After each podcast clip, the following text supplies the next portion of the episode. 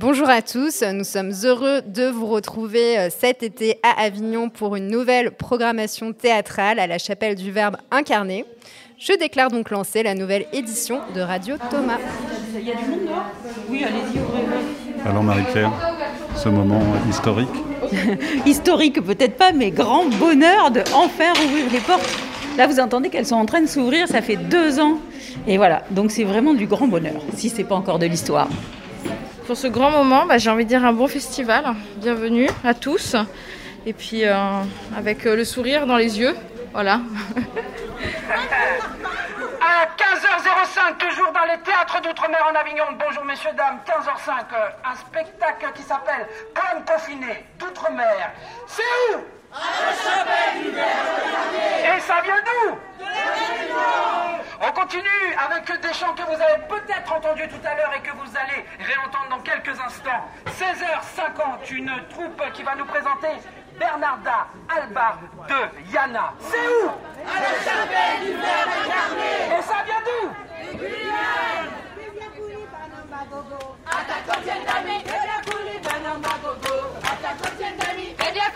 banamba gogo. Le bien couli banamba gogo. Le bien couli banamba gogo. Le bien couli banamba gogo. Le bien couli banamba gogo. Bonjour à toutes les auditrices et à tous les auditeurs de Radio Thomas. Nous sommes tellement heureux de vous retrouver. Donc moi, je m'appelle Marie-Pierre Bousquet, je suis la co-directrice avec Greg Germain de la Chapelle du Verbe incarné. Et nous sommes tellement heureux de réouvrir les portes cette année après une année qui était complètement numérique et de retrouver nos spectateurs en présentiel, comme on dit maintenant, ce mot nouveau qui est arrivé dans notre vocabulaire, et surtout nos auditeurs à distance, où que vous soyez, à Avignon ou euh, en Guyane, en Martinique, au Canada ou euh, partout ailleurs. Alors je vais me démasquer, voilà.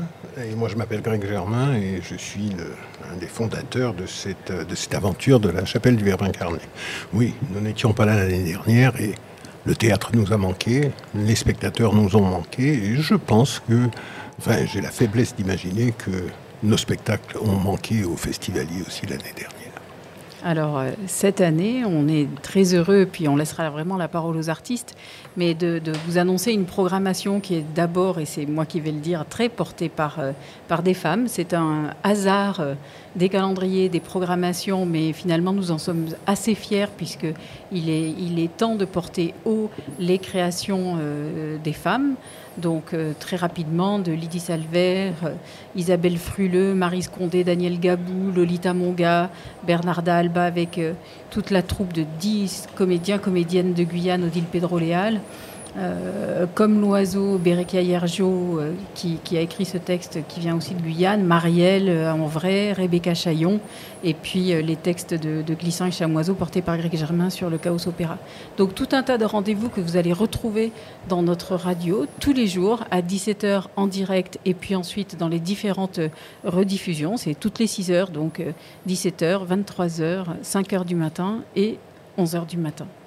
Je voudrais ajouter quand même une petite touche, allez, je vais dire poélitique euh, à ce que vient de dire Marie-Pierre Bousquet en nous décrivant brillamment le programme euh, presque exclusivement féminin de la chapelle du Verbe incarné. Je, euh, On n'est je- pas contre les hommes. non, non, je, je le sais bien. Euh, bon, enfin, ce que je veux dire surtout qu'après ce festival numérique que nous avons fait l'année dernière, parce que la pandémie ben, mondiale nous empêchait de rencontrer les spectateurs en vrai, ce qui est le sens même du théâtre, nous avons voulu continuer à tisser le lien qui n'est pas ténu et qui nous unit à la ville d'Avignon, que je continue à considérer après 24 ans, puisque je ne vois pas bien les autres événements qui se font euh, en spectacle vivant pour l'outre-mer, je continue à considérer Avignon comme la capitale du théâtre d'outre-mer en France. Euh, et c'est pour ça que je dis que c'est politique, parce que la Cité des Papes, qui est une capitale, en plus de ça, euh, la capitale des théâtres d'outre-mer, en Avignon. Alors, je vais peut-être en profiter parce que pas de théâtre sans partenaire et c'est la première émission qui ouvre euh, les, festivités. Donc, d'abord, un grand merci à la ville d'Avignon qui nous accueille dans ces murs si accueillants de la chapelle du Verbe incarné. Un grand merci au ministère des Outre-mer qui suit l'aventure du Thomas et qui l'accompagne depuis ses débuts. Euh, ça fait donc 23 ans, ainsi que le ministère de la Culture. Un grand merci à nos partenaires euh, médias avec le portail des Outre-mer France Télévisions, nos partenaires techniques, le studio Théâtre de Stein Décibel Light, et puis ceux qui nous amènent euh, beaucoup de convivialité, les Roms HSE de la Martinique. Que l'on boit avec modération, évidemment. Et avec un masque. Générique Générique. C'est parti Radio Thomas ouvre ses micros et fait résonner les voix des créateurs des Caraïbes, de Guyane, du Pacifique et de l'océan Indien. C'est où? À la du incarné Et ça vient d'où? Martinique. Guadeloupe, Guyane, Réunion. Grand Large, c'est l'émission des cultures des Outre-mer au Festival d'Avignon, présentée par Savannah Massé et Benoît Artaud. Tous les jours à 17h. Radio Thomas.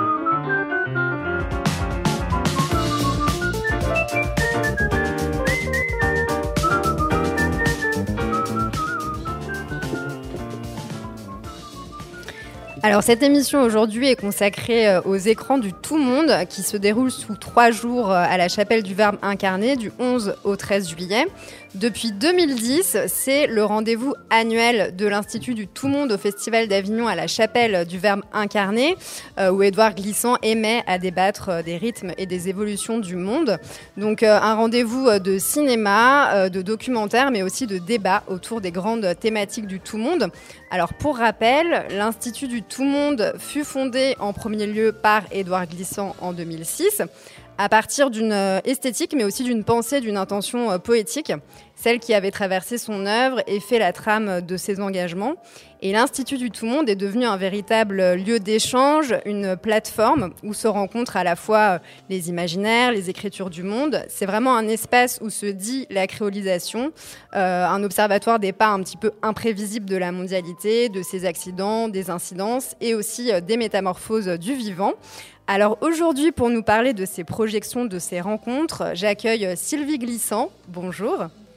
Vous êtes euh, aujourd'hui directrice de l'Institut du Tout Monde et à vos côtés, Anouchka Deandrade. Bonjour. Bonjour. Et vous, vous dirigez euh, le Festival international euh, des films d'Amiens et vous êtes aussi la fille de Sarah Maldoror, la réalisatrice d'un des documentaires qu'on a pu voir ce matin, Un dessert pour Constance. Alors du coup, euh, juste pour résumer un petit peu euh, le programme, donc euh, demain vous pourrez assister à 10h30 à Je m'appelle Humain et mardi 13, pareil à la même heure à Monchouachi, la parole sauvage d'Arlette Paquite. Sarah Maldoror, cinéaste engagée, j'ai l'étiquette sur le dos et maintenant je peux plus travailler avec cette étiquette. Bon, de toute façon, cette étiquette, je la garde. Bon, parce que pour moi, le cinéma est d'abord un cinéma d'action, un cinéma engagé.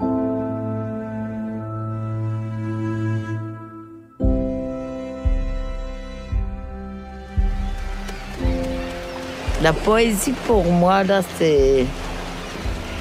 C'est des moments intimes comme maintenant. Où tu retournes dans ton âme. Et puis euh, tu laisses parler l'âme et puis tu écris après.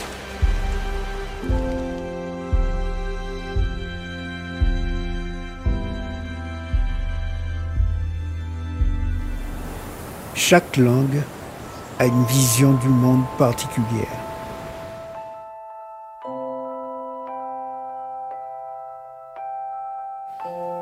Dans un dessert euh, pour Constance, on se retrouve dans, le Paris des années 70 euh, avec Bocolo et Mamadou, donc qui sont balayeurs euh, de la ville de Paris, et qui cherchent un moyen pour payer le retour au pays d'un de leurs camarades qui est malade. Ils découvrent un jour dans les poubelles un vieux livre de recettes de cuisine et leur vient alors l'idée de participer euh, à un jeu télévisé qui consiste en fait à décliner avec précision les ingrédients des meilleurs plats de la cuisine française. Donc ils vont commencer à apprendre par cœur euh, les recettes des sauces, des entremets et des desserts.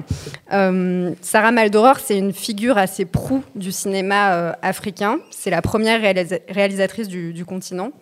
Et je vous propose d'écouter euh, un extrait d'archives de 1981, juste après la sortie de son film. Elle est au micro de Théogène Karabaying.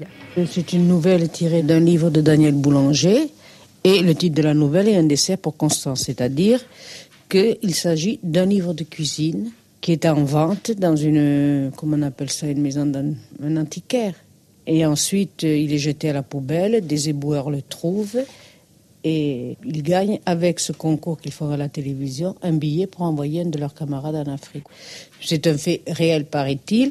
Bon, dans ces conditions, les Africains jouent et sentent. Et en faisant ce film, vous pensiez à quel public? Un public africain ou un public euh, occidental? Vous savez, moi, quand j'ai fait un film, euh, mon public n'a pas de couleur. Vous avez rencontré des difficultés particulières? Au niveau, par exemple, des administrations à contacter, des facilités à recevoir euh. On a demandé, bien sûr, de tourner, puisque ça se passe dans un foyer, dans les foyers africains. On a fait tous les foyers africains, mais les foyers africains ont refusé. Bon, dès les cinq qu'ils refusaient, on a fait les décors. On a reconstitué la salle où ils vivent. Au début, on a l'impression que c'est un film qui est fait sur les travailleurs immigrés. Et euh, d'emblée, on pense à un film euh, à caractère social euh, ou politique. Et finalement, on se retrouve devant un film très drôle et très amusant. Ça ne vous a pas gêné? Je l'ai voulu. Pourquoi les émigrés seraient toujours tristes et misérables? Pourquoi il n'y aurait pas des émigrés gays, marrants? Je ne traitais pas le problème de l'immigration, je traitais le problème de l'entente entre eux, de la solidarité.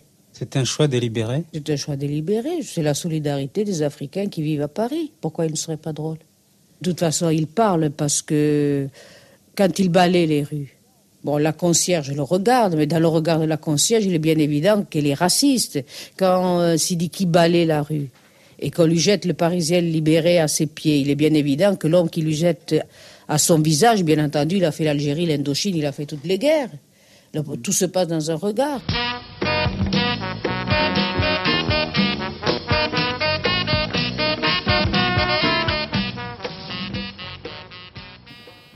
Anouchka de Andrade, du coup, est-ce que vous pouvez nous en dire un petit peu plus sur euh, ce travail cinématographique qui tourne beaucoup aussi autour de la politique, de la poésie? Greg Germain a notamment euh, travaillé euh, autour de ces thèmes-là. Oui, tout à fait. Je pense que quand elle, vous avez commencé l'émission et vous avez parlé d'étiquette, elle n'a pas apprécié le fait d'être associée à une étiquette quelle qu'elle soit parce que euh, c'était notamment celle d'une cinéaste engagée, et je pense que c'est très réducteur d'essayer de résumer une personne. Et la seule chose que l'on pourrait dire de Sarah, c'est que c'était vraiment une poète, mais que tout est politique. Elle, euh, vivait la, la, politique et elle l'a forcément mise partout.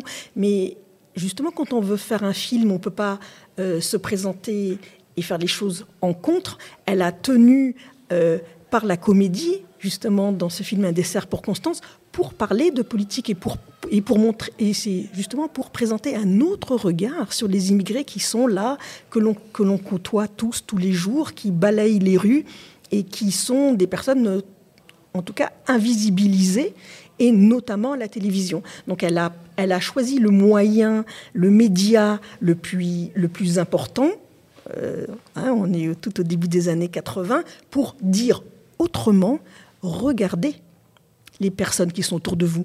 Elles aussi, ce sont des êtres humains qui s'amusent, qui rigolent et qui sont capables d'une très très grande solidarité et qui font ça dans la joie.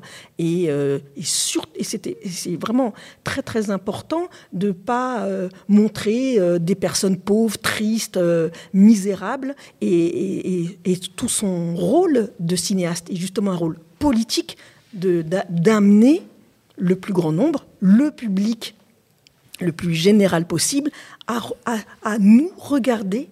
Et, c'est, je pense que c'est ce qui nous manque, c'est-à-dire qu'on on, effleure les choses, on fait croire, voilà, et d'y arriver avec la comédie, c'est un moyen plus puissant pour atteindre les cœurs de tous les spectateurs. C'était symbolique pour vous de ramener ce film au sein de la programmation des écrans du tout monde à Avignon cette année? Oui, parce que euh, c'est un film finalement qui n'a pas vieilli et qui est d'une encore malheureusement, j'allais ajouter, d'une très grande actualité. Et c'était euh, et c'est aussi important de regarder la filmographie de Sarah qui a souvent été résumée à la cinéaste euh, militante ou bien la cinéaste de documentaire, alors que c'est quelqu'un qui a touché à tout, à tous les formats, à tous les moyens, qui a adoré faire de la télévision et, et elle ne faisait pas de hiérarchie ni entre les formats, ni entre les formes, ni entre les hommes avec les, et, et les femmes qu'elle côtoyait. Enfin, le voilà parti pour mourir. Oh, l'essentiel, c'est de partir. Justement, non, mon frère. L'essentiel, c'est de ne jamais venir travailler dans la solitude et le mépris. Tu as raison, Mando. Tu as raison.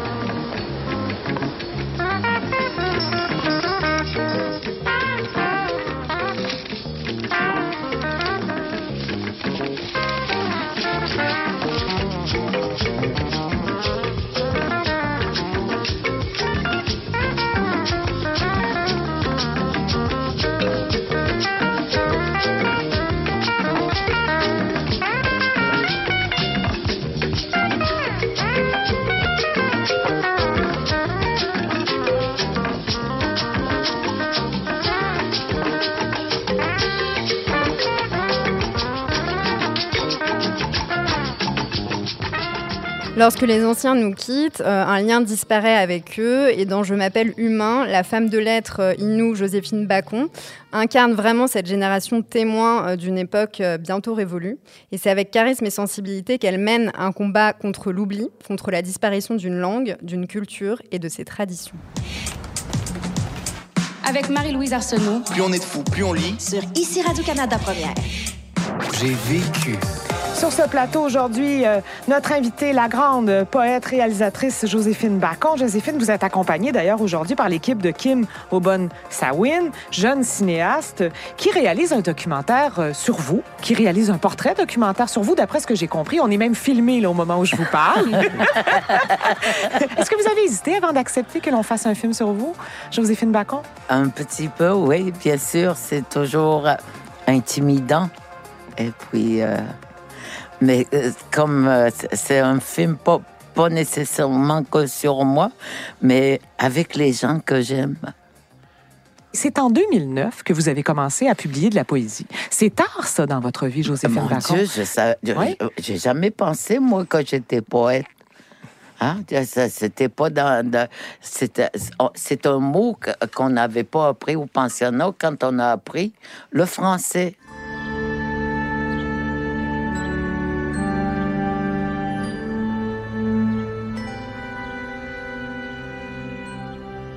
Vous écoutez Radio Thomas.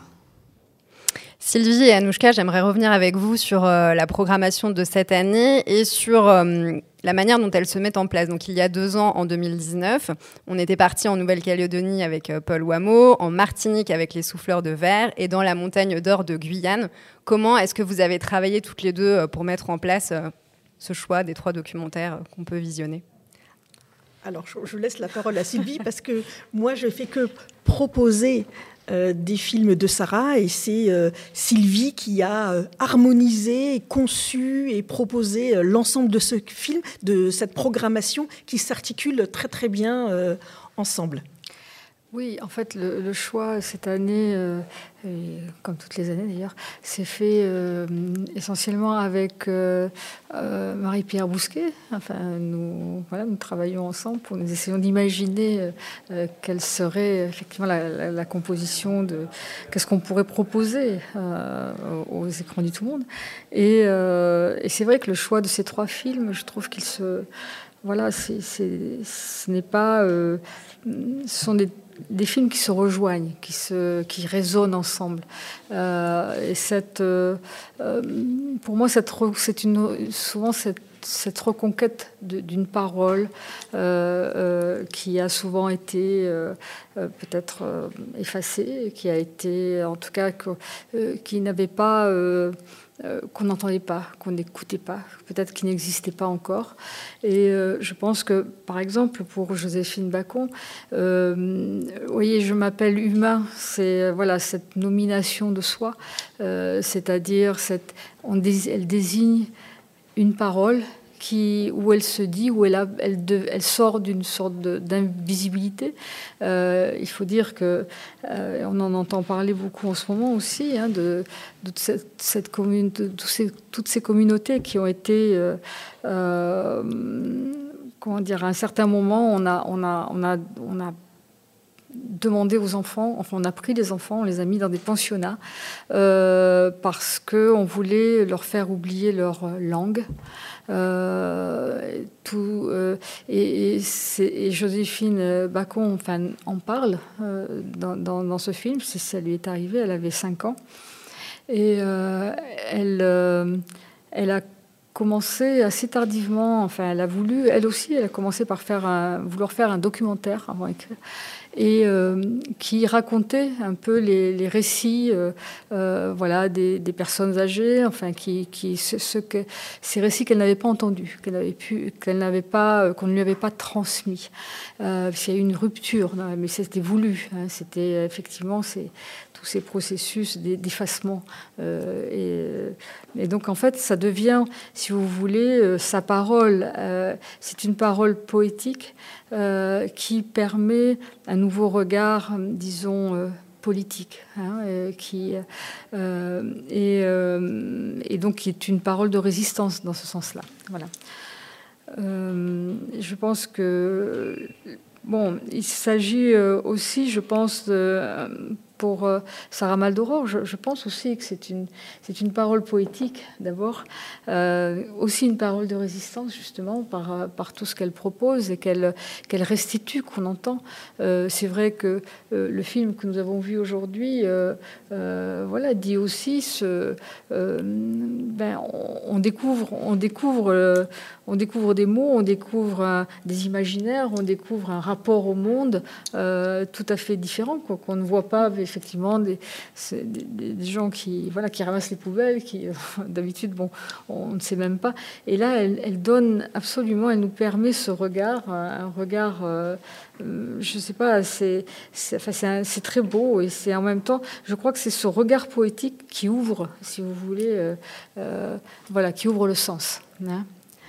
Euh, et puis euh, l'autre film que nous allons voir, donc sur euh, le grand poète martiniquais Monshoashi, donc ça s'intitule, ce film s'intitule La parole sauvage. C'est pas pour rien. Hein. C'est cette parole qui n'est pas enfermée. C'est une parole, voilà, une certaines paroles qui, qui peut-être son envol, qui, euh, et euh, il travaille entre, si je puis dire, euh, il navigue entre deux langues, hein, le, créole et le français, et, et, il nous permet de faire ce passage. C'est-à-dire toute cette économie poétique de la langue créole que l'on n'a pas l'habitude d'entendre, que l'on ne connaît pas et qui est euh, cette économie poétique, euh, elle est aussi dans les euh, grands poètes comme Aimé Césaire, évidemment Édouard Glissant, je, évidemment que je le cite. voilà. On, va parler justement un petit peu plus tard de la question de la langue. En attendant, je vous propose de, de revenir sur Je m'appelle humain et d'écouter une intervention un peu critique de Patrice Elie Dikozak. C'est l'histoire d'une femme, c'est l'histoire d'une langue, c'est l'histoire d'un peuple. C'est tout à la fois un drame, un conte et une légende que le film Je m'appelle humain raconte. La femme, c'est Joséphine Bacon, grande poétesse et grande sage du monde innu du côté du nord du Québec au Canada. Grande poétesse qui s'ignorait jusqu'en 2009. D'ailleurs, c'est bien simple, le mot poème ou poésie n'existe pas en langue innu. Joséphine revient sur sa vie, semblable à celle des autres Indiens, la privation de son identité, la privation de sa langue au profit du français du Québec, la privation et la séparation forcée d'avec sa famille. Pendant 15 ans, de ses 5 ans à ses 19 ans, elle passera son enfance et son adolescence au pensionnat, ne retournant qu'une fois par an sur ses terres natales, les terres indiennes. Je m'appelle humain dit ce drame-là, dit aussi comment les mots simples en français, comment inu, ont rattrapé Joséphine et il n'est que justice et justesse que sa poésie, même sur le tard de sa vie, soit aujourd'hui reconnue. Très beau portrait d'une femme, très beau portrait de femmes, inlassable défenseur de la parole et de la culture d'un peuple qui fait tout pour ne pas être oubliée. Joséphine Bacon, survivante, comme elle le dit, d'une histoire qu'on ne raconte pas.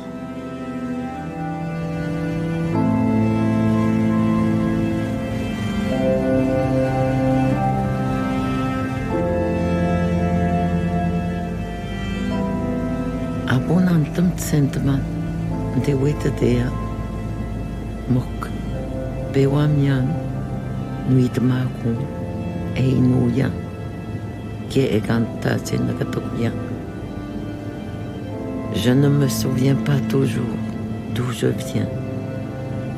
Dans mon sommeil, mes rêves me rappellent qui je suis. Jamais mes origines ne me quitteront. Vous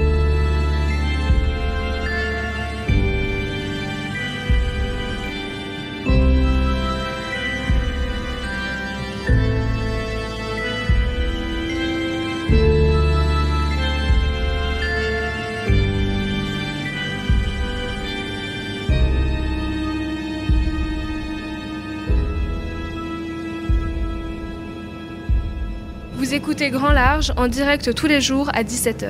Radio Thomas. Alors la question de la langue, euh, elle est évidemment centrale, mais dans les trois, euh, les trois films qu'on peut voir.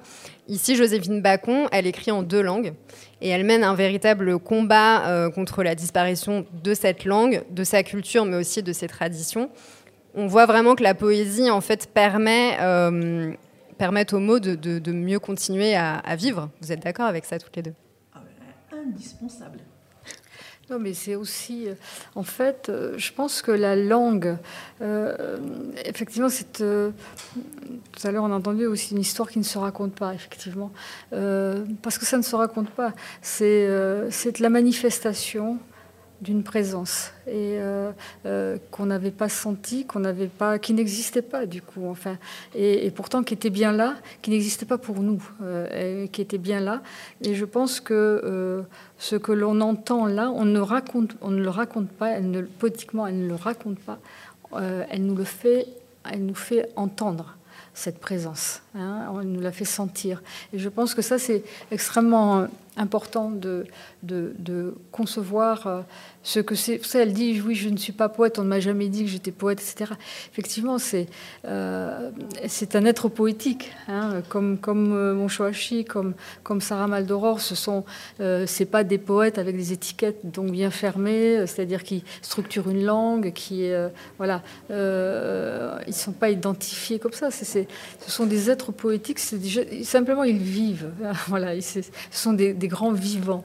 hein, et, et, et je pense que c'est, c'est ça. Euh, et, nous, on les, bon, on va dire que voilà, ils font de la poésie, mais, mais surtout avant ça, ils nous montrent euh, qu'ils sont là et qu'ils ils nous montrent un rapport au monde, cette présence au monde euh, qu'il nous faut commencer peut-être à, comment dire à concevoir aussi. C'est-à-dire qu'en en fait, un autre rapport à nos existences, de, nos existences à nous aussi, de notre rapport au monde, je pense. Sarah Maldoror, euh, et est-ce que euh, Andrade, vous qui êtes sa fille, est-ce que Sarah Maldoror avait la même, disons, euh, difficulté ou a pris autant de temps à s'affirmer comme cinéaste que Jacqueline Bacon comme poète? Non. Elle a, elle a décidé de. Alors, elle a d'abord commencé par faire du théâtre pour la beauté des mots, de la poésie. Puis, quand elle a décidé de faire du cinéma, elle est partie faire ses études à Moscou, euh, donc en URSS euh, en 60-62. Et son premier, elle a été d'abord assistante, hein, notamment de la bataille d'Alger avec Gilles Pontecorvo. Et en 69, elle réalise son premier film et, elle n'a pas arrêté. Elle a réalisé 42 films et elle était euh, très sûre d'elle dans ses choix. Euh, et elle s'est affirmée comme cinéaste. Par contre, euh, il est vrai que faire des films a été difficile, que ça a été un combat quotidien mais euh, elle, a, elle a continué. Elle, n'a pas mis en doute une seule fois sa capacité à transmettre en images ce qu'elle pensait, euh, à traduire en images la poésie, parce qu'elle a, elle, a fait beaucoup de films sur des poètes, euh, notamment avec Aimé Césaire ou sur Aimé Césaire, un film avec Édouard Glissant, mais elle a aussi fait un film sur Louis Aragon et un aussi un très très beau film sur Damas. Donc euh, la, poésie était très très présente. Et à la fin de sa vie, lors de sa dernière interview qu'elle a donnée euh, au musée Reina Sofia à Madrid en 2019, elle a dit il faut euh, changer. Et avant que les enfants à l'école apprennent à lire, il faut d'abord, un, qu'ils écoutent de la poésie et deux, qu'ils regardent des films. Et, cette idée de la transmission était absolument essentielle et la transmission passe par les mots. Mes os ont mal, frémissant du manque de mots. Une douleur se fige sans pouvoir raconter qu'un hier lui échappe. Je rêve d'un seul récit qui dicterait sans faute toute une vie vécue.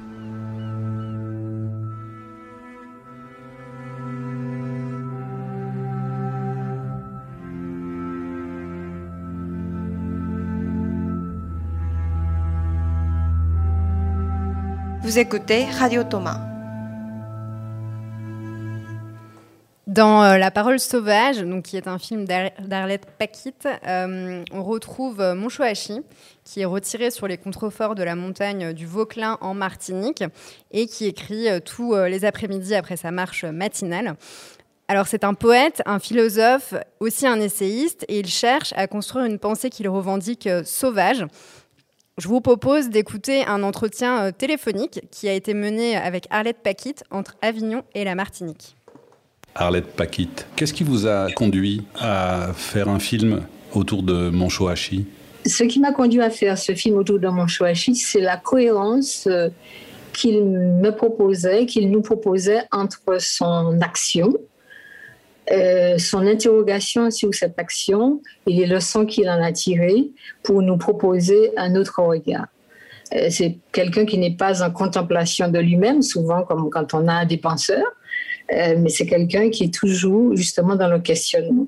Et ça venait aussi aujourd'hui, là maintenant, d'une question pour nous et d'une question pour le monde. C'est-à-dire pourquoi les tentatives d'émancipation des peuples colonisés semblent vouées à l'échec pourquoi avons-nous le sentiment de tourner en rond? Pourquoi génération après génération cette douleur soude et cette impression d'étouffement qui sont encore aussi présents? Alors, du coup, à partir de ce constat, la question est quel est notre récit? Comment se reconnecter à ce récit?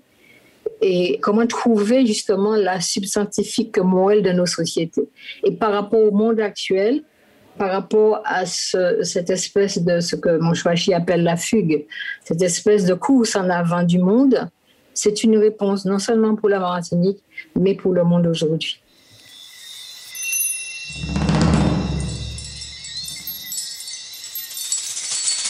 Jean ici, Jean l'autre bord. Jean d'ici, Jean de toutes parts et de tous bords. Jean derrière d'eau nuit. Jean, de derrière, d'eau mort. Jean de derrière la mort. Jean de pluie et puis la ligne. Jean de pluie et de lune. Jean du silence et de la mémoire. Jean de l'errance. Jean là sans là. Jean Boulaison, Jean l'horizon. Jean du conte et du son. Jean du serein, mi-temps la nuit. Jean du temps d'outre-temps. Jean Fondant, Nous voici. Mais nous.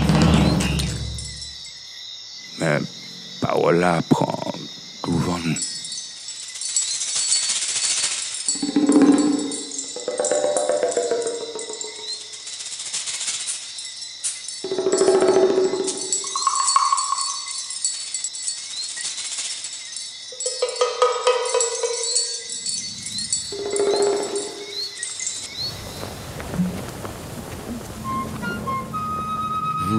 Écoutez Radio Thomas, la radio des théâtres d'outre-mer en Avignon.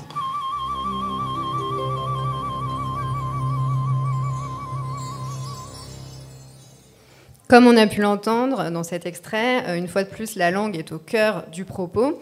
Et ici, euh, le poète oppose la langue française, qu'il considère comme une langue euh, assez rationalisée, très grammaticale, à la langue créole, donc qui serait une langue beaucoup plus sauvage, qui joue avec euh, les énergies. Qu'est-ce que vous pensez toutes les deux de ce constat euh, que euh, la langue en fait est faite pour, pour vivre, pas pour être écrite? Alors, ce que je voulais dire, c'est que aussi, avant ça, il y a la question du nom. Déjà, on a affaire à- à trois personnes, trois poètes, euh, trois pensées poétiques où euh, on a choisi son nom. Mon Shohachi, c'est, euh, il faut comprendre que mon Shohachi, il l'a choisi parce que il est dit que mon Shohachi était le nom d'un un esclave marron, qui est marronné. Je crois qu'il voulait dire, euh, qu'il veut dire quelque chose. Je suis d'ici, C'est c'est-à-dire celui qui vit dans la montagne, celui qui vit dans la voilà, montagne. Voilà, et, euh, et certainement, effectivement, lui, il vit dans la montagne du Vauclin, voilà, qui est une- euh, très chargée. hein. Euh, Sarah Maldoror, évidemment, elle aussi, elle a choisi son nom. Et euh, ce n'est pas pour rien euh, qu'elle a euh, pris ce nom de Maldoror, euh, qui est donc du poème de Lautréamont, et, et, qui est, elle habite aussi son nom. hein. Que- Qu'est-ce que c'est un chant, d'accord? Ce sont des chants poétiques. C'est des chants qui désignent l'homme qui montrent l'homme dans tout ce qu'il a dans son étendue, c'est-à-dire à la fois peut-être ses beautés, mais aussi euh, ses monstruosités, ses, euh, euh, mondes qu'il contrôle, qu'il ferme, les mots qu'il ferme aussi. Et vous voyez, je m'appelle humain, c'est aussi une, nomination de soi. hein. Je pense que ce rapport à la langue et aussi cette possibilité de se nommer, de nommer son paysage, euh, de se nommer euh, et de nommer ceux qui le peuplent. Ce, vous voyez, les gens, les- qu'on a entendu tout à l'heure de, ce poème, euh, c'est-à-dire dans tout ce qu'il euh, signifie, ça donne une autre euh, présence euh, peut-être à cette, cette, dimension à l'humain.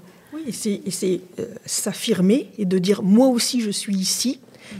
Donc je me nomme et je choisis mon nom, puisque justement euh, euh, ils sont euh, voilà, il ne faut pas oublier que les esclaves, on leur donnait un nom. Donc là, c'est je choisis mon nom, je m'affirme en tant que personne et, et je, et, et- et je me définis avec ce qui m'entoure et avec tous les éléments.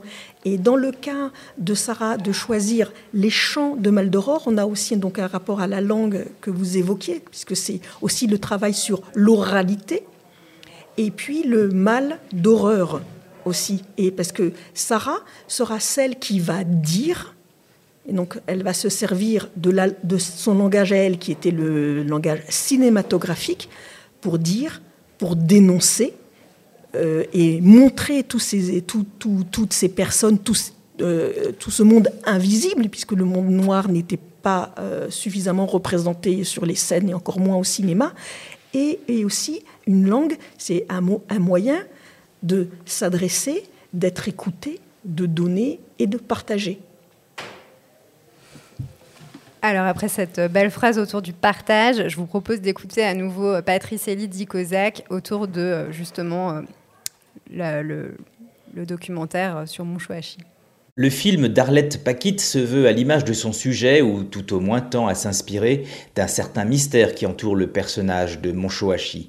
Car il n'y a pas de doute, l'écrivain, poète, militant martiniquais André Pierre-Louis, dit Monchoachi, est ou nous est présenté comme un homme insondable par le paradoxe qu'il entretient.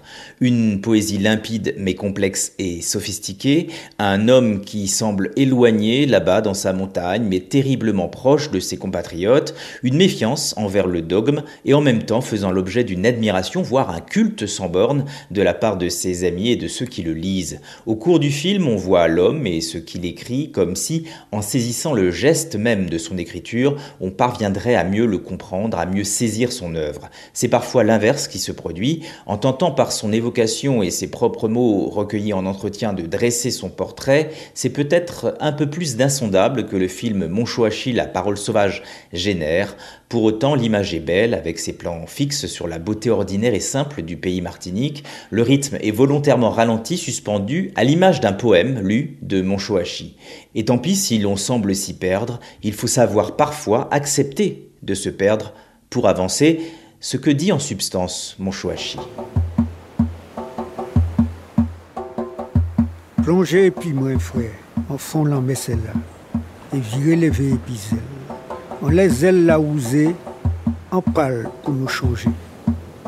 Brasage, ratiboisage, véglage. Paré, paré. Depuis les ans cassé, il temps pour sortir des affaires.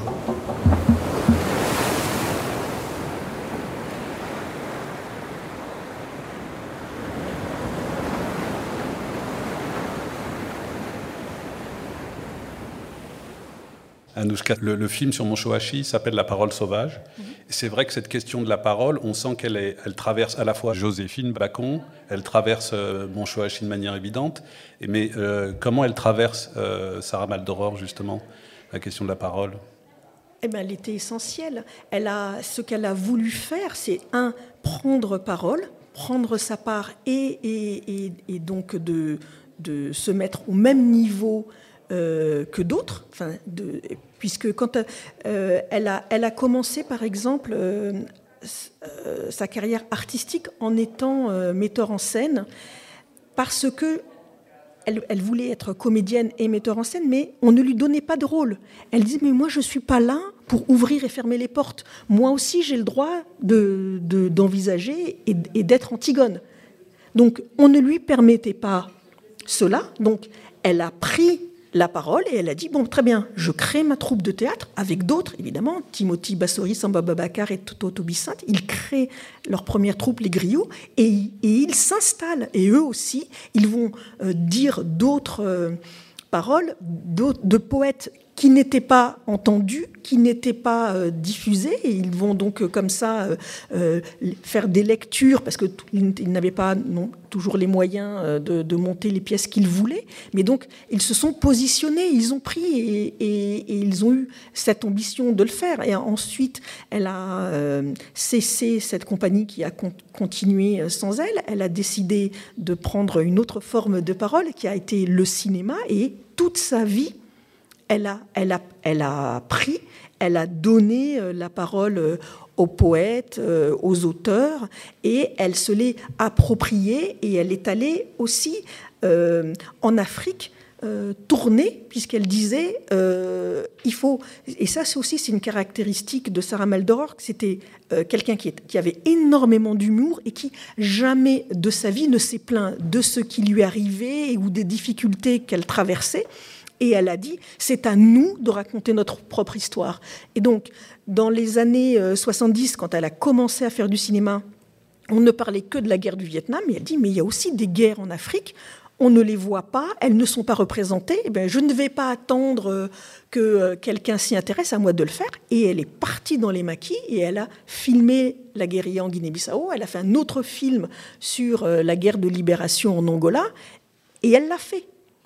Elle a trouvé les moyens. Euh, bon, voilà, elle, elle, elle a participé. Dire que ça a été quelqu'un qui, euh, le jour où elle a décidé de prendre son nom et de dire, voilà, ben vous allez faire avec moi, jusqu'au bout, il a fallu faire avec elle, et, et elle a avancé. Et ça, je pense que c'est aussi très très important, son caractère extrêmement optimiste de dire les choses et de, et de jamais attendre. Sylvie Glissant, euh, pour revenir sur euh, mon euh, c'est vrai que ça parle aussi, au-delà de la langue, d'une survie face à la violence de la société contemporaine. Ça, on le ressent beaucoup dans le film. Oui, je pense que oui, une survie est aussi peut-être un dégagement, un désengagement, une, désinscription peut-être de, de, ces, euh, euh, de tout ce qui enferme, voyez, de tous ces, systèmes, ces systèmes de pensée, ces systèmes qui enferment l'imaginaire, ces systèmes qui euh, répondent à, voilà, à une sorte d'économie. Hein, qui, et, et, je pense que là, on a affaire à, euh, voilà, avec ces trois, euh, ces trois poètes, ces trois paroles poétiques, euh, voilà, à une sorte de mm, la résistance, c'est ça aussi. C'est casser, c'est casser ce qui a enfermé, c'est casser qui a, ce qui a effacé le mystère, le mystère de tout, de toute histoire, euh, souvent inconnue. Euh, euh, c'est aussi ce qui a réduit la mémoire à une histoire, comme disait Édouard Glissant, avec un grand H, hein, c'est-à-dire en fait les grands faits qui est raconté par qui? Qui, voilà, qui est racontée. Euh, l'histoire est, manipulée. Elle, est, euh, elle, est, racontée par ceux qui veulent euh, créer l'histoire, hein, leur histoire, et ils veulent en donner le sens.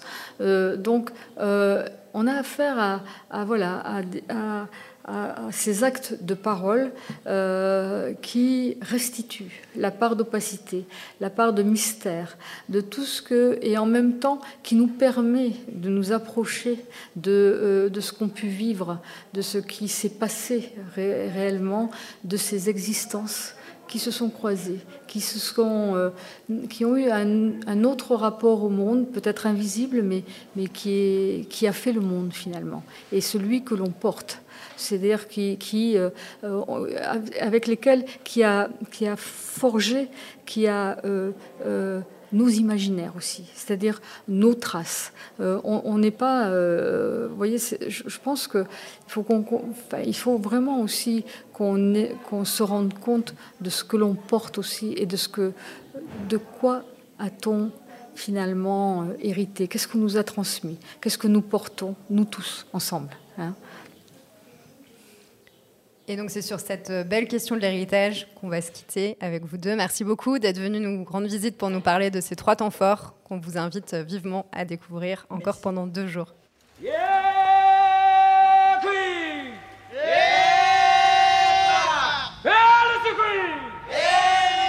Ah ben ça c'est l'hymne national de la mort. Mais pas ça aussi les morts ni leurs souvenirs, ils ont passé par le chemin de la vie, mais moi un peu où nous sommes, nous qui passé par le chemin de la mort.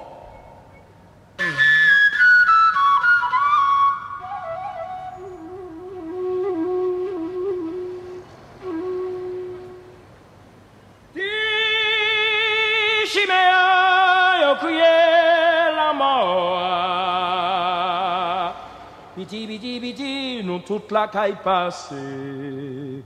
Piti, piti, piti, faut que nous passer quand même. Passer nous qu'à passer.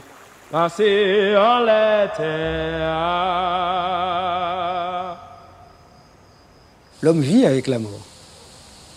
La mort, c'est pas un terme. Parce qu'on a coutume de considérer, de voir la mort comme étant la fin. Euh, euh, on vit avec la mort. Dès qu'on est né, on vit avec la mort. Elle nous accompagne tout le temps. Donc c'est ça déjà. Donc, comme chez Assoy, c'est-à-dire qu'il faut, il faut euh, euh, euh, toute sa vie être préparé parce que c'est pas c'est pas au bout qu'elle nous attend. Vous écoutez Radio Thomas. Marie-Cécile, bonjour. Bonjour Savannah. Alors on est très heureuse de te retrouver après l'année passée où tu étais seule à Avignon sans nous. Oui, je me suis sentie très seule et euh, le Thomas et les Outre-mer ont manqué à Avignon. Donc je suis vraiment euh, super contente d'être là et de découvrir les créations proposées cette année. Alors du coup, cette année, tu vas nous présenter euh, une nouvelle chronique qu'on mm. pourra retrouver sur ton podcast Esperluette. Tout à fait. Et donc bah, cette année, j'ai voulu, après bah, cette année particulière que nous avons tous vécue, j'avais envie d'interroger les artistes et les fidèles du Thomas pour savoir comment ils ont vécu cette période, si ça a impacté leur processus créatif et comment ils vivent leur retour sur scène. Donc euh, bah, aujourd'hui, ce n'est pas une artiste, mais plutôt quelqu'un qui les a soutenus pendant cette année Covid. C'est Céline Delaval, qui est conseillère au spectacle vivant et à la direction des affaires culturelles de Guyane. Et je vous laisse écouter son témoignage.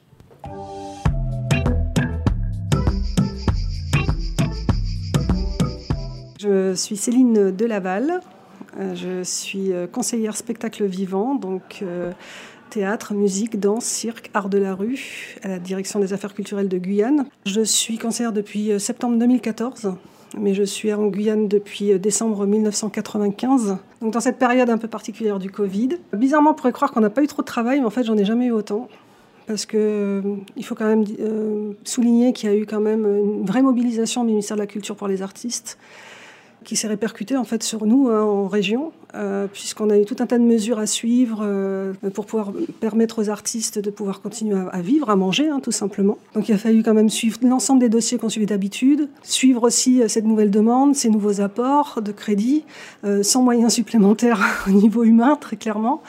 La difficulté, c'est qu'on ne peut pas se plaindre parce qu'on est, on est fonctionnaire et on est en face quand même de personnes qui euh, sont vraiment dans la galère. Donc euh, on a cette motivation-là aussi de voir comment on les aide, comment on leur permet de manger, comment on leur permet de survivre. Euh, moi, je suis super contente de voir le résultat aujourd'hui parce que c'est maintenant, en fait, ce travail qu'on a, qu'on a continué à porter à bout de bras, c'est une mobilisation vraiment sans limite. C'est un vrai engagement, une vraie vocation. On a été confinés au mois de mars jusqu'en septembre, c'était très très long à ce moment-là. Il y a eu quand même des, quelques résidences de création qui se sont faites, mais en tout cas pas, de contact avec le public. Donc on a pu assister à quelques spectacles. Le cinéma était ouvert aussi. Et là, depuis deux mois, ben voilà, on est refermé. Au moment où vous ouvrez, nous on referme. Donc là, en ce moment, c'est toujours fermé. Euh, c'est très compliqué pour se déplacer et je suis d'autant plus contente qu'on a pu avoir ces, artistes qui sont venus euh, ici aujourd'hui parce que les, conditions de déplacement entre Cayenne et Paris et la France en fait sont très compliquées, surtout si on n'est pas vacciné. Euh, mais voilà, ça prouve bien en fait que la passion euh, n'arrête rien en fait, et que, malgré la distance, parce qu'elle a des difficultés, en fait, les gens ont besoin de s'exprimer et, ils sont là pour le faire quoi qu'il en soit. Alors aujourd'hui, avec ce lancement, euh, ben, je sens comme moi en fait euphorique, comme si en fait on se réveillait comme les belles au bois dormant qui se réveillent au bout d'un an et demi, deux ans, puisque c'est la dernière fois que je suis venue, ben, c'était en 2019 comme si on se réveillait d'un espèce de, cauchemar. Euh, alors c'est pas fini, hein, très clairement, il faut qu'on fasse attention, il faut justement qu'on soit très prudent pour pouvoir aller jusqu'au bout du festival aussi. Mais euh, je les sens comme moi euphoriques. Parce qu'en fait, cette année 2020, euh, on n'a pas eu ce repère annuel de rencontres, d'échanges, et du coup, il y a plein de choses qu'on n'a pas fait. C'est comme si on était en hibernation et qu'on vient enfin de se réveiller. De toute façon, les artistes, euh, ils absorbent tout ce qui se passe euh, dans la société. Je veux dire, pour moi, c'est ça un artiste aussi, hein, c'est d'absorber, de digérer et de recracher ce qui les entoure. Donc, ça va forcément avoir une influence, même si le sujet c'est pas ça, forcément, ça va avoir une influence sur la création, de toute façon. Et c'est ce que moi j'attends d'un artiste Hein. que ce soit les bons ou les mauvais côtés de ce qu'on vit tous les jours, c'est de voir comment lui, euh, à travers son filtre, euh, il nous ressort ça et il nous fait réagir à ça. Quoi.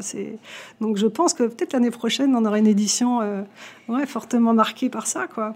Cette année, pas encore, parce que c'est des créations qui, qui, avaient, déjà, qui avaient déjà commencé fin 2018 pour certaines, 2019, qui reflètent beaucoup la société déjà en général, la société guyanaise en particulier, mais, mais qui sont de toute façon les trois pièces que, que vous pourrez apprécier là, pendant, pendant cette période de Thomas. Euh, mais elles ne sont pas encore, euh, encore le reflet de cette période. Mais je pense que, que ça va venir. Mais après, ce n'est pas forcément une obligation. Je pense qu'il pourrait y avoir peut-être des, des, clins d'œil euh, dans, dans, certaines créations. Mais est-ce qu'il faut faire des créations là-dessus? Après, c'est l'artiste qui voit comment lui, lui-même a ressenti cette période et s'il a besoin aussi de s'exprimer là-dessus. J'ai l'impression quand même que les gens ont faim. Ils ont très faim de culture, ils ont faim de rencontres, ils ont faim de découvertes. Et je pense que ces trois pièces guyanaises qui sont complètement différentes, euh, qui parlent de la vie intrafamiliale, de la condition de la femme, euh, de, la condition des jeunes aussi en Guyane à travers ce spectacle, ce très beau spectacle sur les mules comme l'oiseau. ils ont faim aussi de voilà de découverte, de voir comment ça se passe ailleurs, et puis de rencontrer. Je pense que cette rencontre avec les artistes aussi, d'échanger euh, avec les artistes ou avec d'autres personnes. Je pense que Avignon c'est ça avant tout, c'est de rencontrer des gens qui viennent de partout, des gens qui viennent d'ailleurs, des gens qui sont autres que vous, qui pensent autrement. Et c'est la richesse de, ce festival, je pense. J'étais en train de découvrir le message qu'il y avait sur le, sac du Thomas. Il n'est frontière qu'on outrepasse, une citation d'Édouard Glissant. Et je pense que ça résume euh, très bien en fait euh, ce qui s'est passé pendant, pendant cette année. Il n'y a de frontières qu'on outrepasse et il n'y a de situation qu'on outrepasse. Et je pense que c'est toute la force de l'être humain en fait. Il s'adapte à tout, en toutes circonstances.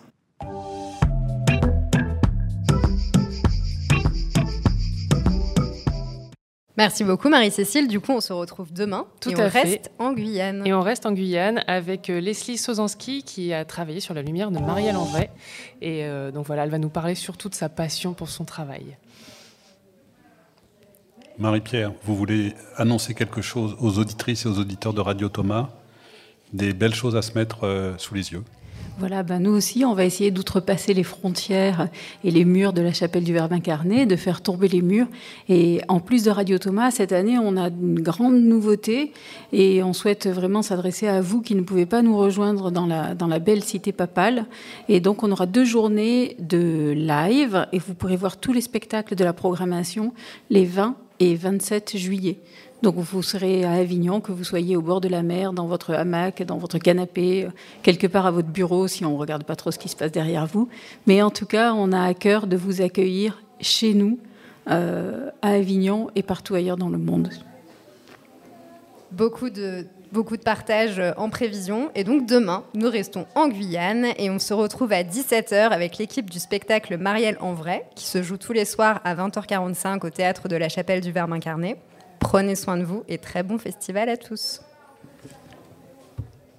Martinique, Guadeloupe, Guyane, Réunion.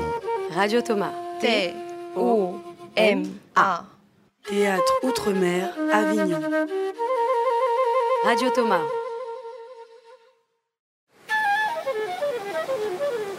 Radio Thomas ouvre ses micros et fait résonner les voix des créateurs des Caraïbes, de Guyane, du Pacifique et de l'océan Indien. Martinique, Guadeloupe, Guyane, Réunion. Grand Large, c'est l'émission des cultures des Outre-mer au Festival d'Avignon, présentée par Savannah Massé et Benoît Artaud. Tous les jours à 17h. Radio Thomas.